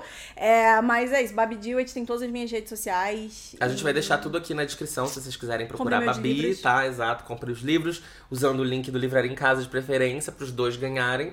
Isso, tá? aqui embaixo. Por favor, os vamos deixar tudo aqui. E é isso, brigadão, Eu tá? que agradeço, um beijão bem, pra muito você. obrigada. Agora a gente vai continuar fofocando, sem vocês ouvirem. É. E vocês agora vão pro quadro do Me Convença, onde vocês vão me convencer a ler um livro. Ih, lá. Beijo, gente. Bom, vamos agora então pro nosso quadro do Me Convença, onde você me convence a ler um livro que você quer que eu leia, que você acha que eu vou gostar, que você acha que eu vou achar uma grande bosta, mas que você vai se divertir ou com a minha felicidade ou com o meu sofrimento, tá? Então eu recebo e-mails de vocês sempre pelo livraria em casa podcast gmail.com, tudo junto, livraria em casa podcast gmail.com. É, e sempre leio aqui os e-mails todos. O Rodolfo faz sempre uma, uma pré-organização pra mim e eu recebo vários e-mails, a gente vai anotando aqui. É, então a probabilidade de eu ler o seu e-mail é muito grande. Continue mandando, por favor, muito importante. Bom, vamos lá, já, já tirei dicas daqui, sempre compro, sempre pego livros e tal, sempre que eu vejo esses e-mails. Vamos começar então com o e-mail do Felipe Costa, que o título, inclusive, sejam criativos no título, tá, gente? Que ele fala assim: Por que ler novamente ou não Elle Kennedy? Bom, a Elle Kennedy é autora de, da série lá do Off Campus, né? Amores Improváveis, que eu já li todos os livros. Tem vídeos no canal, pelo menos dos quatro primeiros, que eram os livros né, comuns da série. Depois ela lançou um quinto. Então vamos lá. Olá, Paulo e Rodolfo. Hoje o Rodolfo não tá aqui comigo, então ele não vai conseguir dizer olá. Mas ele pode fingir. Ele vai estar ouvindo agora a edição. Neste e-mail vou tentar te convencer, ou não, ler novamente Elle Kennedy. Mas calma, não estou falando para você ler o quinto livro de Off Campus, ou Off Brancos, como você costuma falar. Pois ao assistir seus vídeos, percebi que você achou praticamente todos os personagens iguais. Exato. Aqui vou lhe indicar uma duologia escrita por Sarina Bowen. E é claro, a protagonista deste e-mail, Ellie Kennedy. Os livros são Ele e Nós. Eu já tinha ouvido falar, inclusive eu já ganhei esses livros da editora, que acho que é a Paralela, né? E eu passei esses livros pra frente há anos atrás, talvez um ano ou mais de um ano pra trás, eu passei pra frente. Mas ele fala aqui: os livros são Ele e Nós, um romance aquiliano, Friends to Lovers, entre Wes, um gay assumido, e James, um cara que se descobre bissexual, ou seja, tem representatividade, apesar de também entre personagens brancos, no hockey como em Off Campus.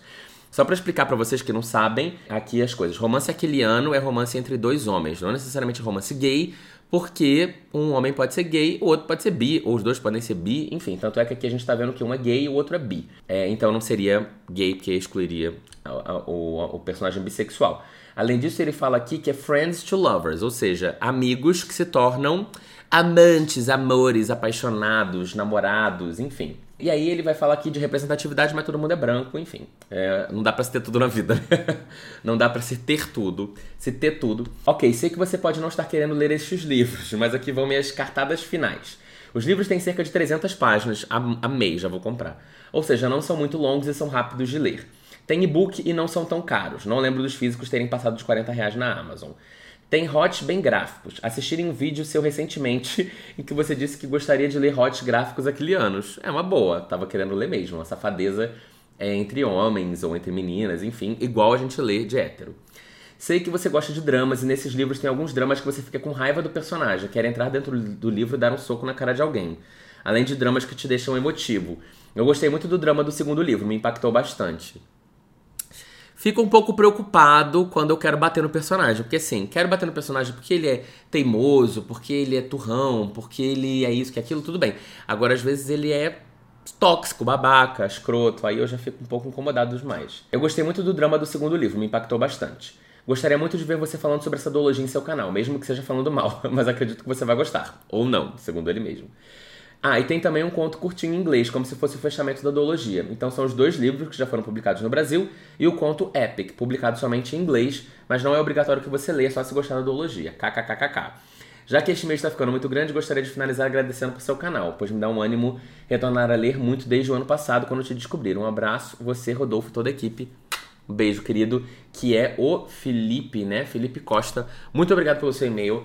Então, como eu já falei, eu já, em algum momento da vida, eu já tive esses livros. E eu passei pra frente, então eu não tenho eles mais físicos. mas eles estão bem baratos mesmo. Deixa eu ver aqui o e-book. O e-book tá barato também. Ah, eu já até tenho, ó. Eu comprei esse e-book em novembro de 2021. Então já vai completar um ano que eu tenho ele no meu Kindle, eu nem sabia. É, então eu vou ler. É, em algum momento eu vou ler mesmo. Ele tem o quê? 316 páginas. Eu acho que daria um conteúdo interessante. É o Kennedy escrevendo romance com homens se pegando, né? Junto com a Sabrina Bowen, que eu não conheço. Talvez dê certo, talvez não dê, mas eu acho que tem muita gente que já leu esse livro. Tem cinco estrelas na Amazon, então quem sabe vem aí, tá? Vou botar aqui, deixar aqui na minha lista, mas eu, eu acho que vai rolar. Bom, próximo livro que eu recebi aqui é Ivy Campos. Ela mandou um e-mail assim: finalista do Jabuti 2022 e está no Kindle Unlimited. Aí eu tô. Ah, me conte mais. O assunto deste e-mail já são dois motivos consistentes para tu levar a sério essa indicação, mas darei uma peladinha, ok? Paulo, seu delicioso, cremoso minha indicação fará de ti um mega antenado no mundo literário, porque depois que este livro aqui ganhar o Jabuti 2022, todo mundo ficará falando nele, dele. Mas tu que é espertão e mega ligado nas tendências do nosso nicho, falará antes e se mostrará muito atualizado. Olha isso, ela tá pensando na minha carreira também. Eu gosto assim. Estou falando do livro Quando os Mortos Falam, que é uma investigação policial que se passa em Terra Brasilis, mostrando o ela quis dizer Terra Brasileira, né? O Terra Brasilis é um, eu sei que é um termo, mas eu achei engraçado o uso no e-mail mostrando o interno do DHPP. A autora fez uma pesquisa minuciosa para escrever este enredo que caçará um serial killer que remonta cenas dos filmes clássicos de terror. A autora já escreveu mais de 10 livros, a maioria é, deste gênero, e é sem dúvida uma rainha grandiosa de compor suas histórias. Vai lá, Paulo, se adiante, fala de um dos melhores livros nacionais do ano, porque depois que ele se tornar um hype se tornará, tu já terá alertado os leitores que te seguem que o livro de fato é ótimo mesmo. Ah, e quer mais um motivo para tu colocar essa joia no Kindle agora? Tem apenas 240 páginas. Eu amo que o pessoal me conhece, né? Vocês me conhecem. Meu Instagram é @ivegaúcha. Oi, tudo bem? Tudo bom? Beijos pra ti, Rodolfo, que eu amo, Doro mais que muito. É, e aí ela bota aqui o arroba dela. Gente, eu vou procurar agora esse livro. Quando os mortos falam. Eu não sei, eu acho que eu já tinha ouvido falar, mas talvez porque eu tinha visto a, a, a lista do Jabushi. Mas deixa eu ver aqui melhor sobre. Quando os mortos falam, da Cláudia Lemes. Uh, 240 páginas da editora AVEC. Foi publicado no ano passado, 2021. Verena Castro pediu exoneração do cargo de investigadora da DHPP quando sua filha mais nova foi assassinada. Quatro anos depois, sua vida toma um rumo inesperado quando recebe o telefonema de um médium indicando um corpo e sua localização. Envolvida na investigação, de forma clandestina com a ajuda do melhor amigo Caio, Verena logo descobre que há um maníaco na cidade de São Paulo, replicando as cenas de homicídio mais perturbadoras dos filmes clássicos de horror, e a próxima vítima pode ser alguém que ela ama. É engraçado, eu já vi essa coisa meio que de suspense policial com médium, é, com, uma, com tipo espírito, etc. Fiquei curioso, mas eu já vi coisas parecidas, né? Já falei de um livro do André Bianco, é, que era assim. Já li depois do Stephen King, que é, tem essa mesma vibe. Então coloquei na minha, no meu Kindle para ler assim que der, tá? Muito obrigado pela dica. Amei. Gente, eu amo esse nome aqui, ó. O nome do título é Tenho carinha de santa, mas sou bem a satanás. Foi Rony Silva. Olá, Paulo e Rodolfo. Eu sou o Roniel de Maceió e queria ganhar e quero ganhar uma geladeira. Do nada. Então, se uma indicação de livro é o meu pé de laranja lima. Não sei se tu já leu, mas se já, pelo menos é uma indicação ao grande público. Pois é, gente, eu ainda não li esse livro, mas eu vou ler, eu juro, eu prometo. Esse livro é super curto. Eu tenho ele. Nesse livro, o personagem principal tem 5 anos de idade e é o Satã. Zezé mora numa cidade pequena e pobre, no interior de, de algum lugar que já não me lembro mais. A questão deste livro é que Zezé é um garoto dotado de inteligência e maluquice. Nunca vi uma pessoa fazer tanta merda como esse menino, sem contar o Bozo, claro. Grito. O livro mostra a perspectiva de uma criança vivendo em uma situação de pobreza em um Brasil de 1900 e bolinha. O protagonista vive com outros três irmãos e seus pais em vários pontos da cidade, já que o dinheiro que possui não sustenta um lugar próprio. O livro mostra também como uma criança ingênua e amável, além de ser corrompida pela idade. Você vai acompanhar uma criança descobrindo o mundo e sendo maltratado por isso. O livro é na verdade uma trilogia, mas que para mim os outros dois só serviram para mais um puxadinho na casa do autor pois diferem de forma quase completa do menino que vemos no primeiro livro. Por isso aconselho que só leia o primeiro. Ponto, pontos a serem levantados em consideração. É um livro nacional, tem 200 páginas e é muito famoso. Eu até favoritei o livro mesmo não sendo 5 estrelas. É isso, espero que se divirta e fique agoniado com as inúmeras cagadas do protagonista, mas que, se mas que ao terminar se permita apreciar uma história bonita e especial contada pelo incrível José Mauro de Vasconcelos. Te acompanho desde o começo de 2022, quando virei leitor aos 18 anos. Amo teus vídeos e agora o podcast. Meu Insta é R é, de R de qual é o nome dele? Rony, L, né, de lápis, Silva, 14. Me siga, vagabunda. Meu Deus, o que, que é isso? Gente, meus inscritos, né, eles têm uma coisa assim, né? Fato engraçado, um dia desse eu estava escutando tu falar de um romance entre dois irmãos enquanto eu esperava na fila de uma entrevista de emprego. tá vendo? Eu ajudando mais o emprego das pessoas do que o Paulo Guedes. Bom, é, eu tenho meu pé de laranja lima, não tenho? É, e-book, e eu quero muito ler. Vai acontecer muito em breve, tá? Que eu tô doido para ler mais coisa nacional. Tem vários nacionais na minha lista. É, mas vai acontecer, ó. Já tenho. Comprei em 2020. Já fez dois anos de aniversário, já vendeu mais de 2 milhões de exemplares. E outra coisa, né? Eu quero agradecer muito é, você que me conheceu esse ano. É, esse ano o canal tem crescido ainda, não numa velocidade tão rápida quanto durante a pandemia, pois as pessoas agora têm o que fazer. Antes elas estavam mais trancadas em casa. É, então é muito. Tem, tem chegado ainda chega muita gente. Esse ano chegou mais 30. Não, mais 20 e poucas mil pessoas, eu acho, até agora. É, então tem, ainda chega muita gente, mas obviamente na mesma velocidade, não na mesma velocidade que antes. Mas eu fico muito feliz mesmo assim é, de ver tanta gente chegando. Então, muito obrigado, Rony. Eu adorei a sua indicação. Eu vou ler em breve. E aí eu conto para vocês o que eu achei. Livro de 200 páginas para mim, gente, tem o meu coração. Tem o meu coração, tá? Obrigado. Bom, gente, é isso. Vou encerrar por aqui. Já falei de três livros. Hoje eu consegui falar de três, porque eu falei rápido. Né? Tô aqui, ó, uma bateria de falação, porque eu fiz uma live de duas horas agora, então eu tô com a dicção, ó não tô errando uma palavra, eu tô com todo o meu vocabulário, tudo, tudo tá aqui na ponta da língua. Se você quiser que eu leia seu e-mail no próximo podcast, por favor, me mande para livrariaemcasapodcast.gmail.com tá? Não tem o não, é livrariaemcasapodcast.gmail.com. Na semana que vem talvez eu leia o seu e-mail. Não se esqueça que o podcast sai todas as quartas-feiras nas plataformas de áudio e aos sábados ele sai no YouTube também. Então você pode ouvir onde você quiser, comentar no YouTube se você quiser também, recomendar para seus amigos, por favor. É isso, tá? Beijão, gente. Até o próximo. Tchau, tchau.